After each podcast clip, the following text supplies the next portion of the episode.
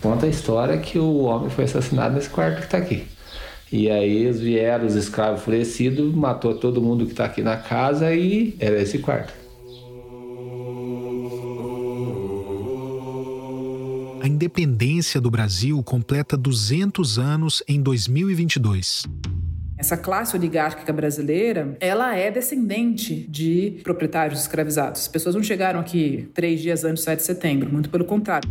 Ainda em 2020, a gente começou um longo trabalho de pesquisa, viagens e entrevistas para entender o Brasil.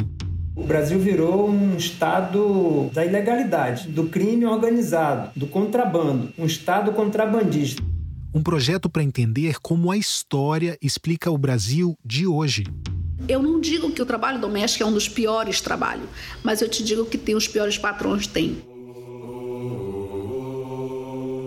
Uma história que talvez você ainda não ouviu, não leu, não viu.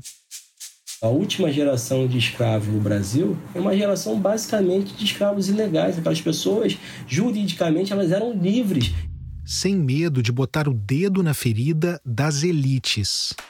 A elite política brasileira, ela quer ser uma elite colocada como diplomada, mas ela é uma elite escravista até o núcleo da medula. E que momento melhor para fazer isso do que nos 200 anos da independência?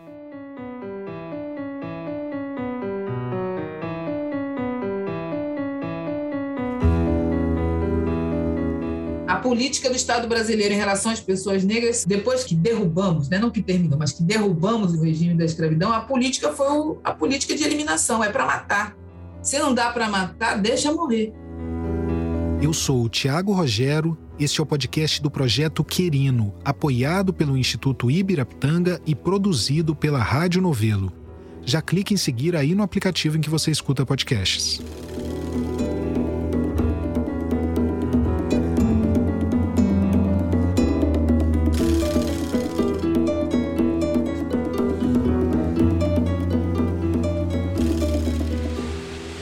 Saber de toda essa luta do meu avô, do meu bisavô, né? Pra gente eles estão vivos, né? Perderam o corpo e estão vivos.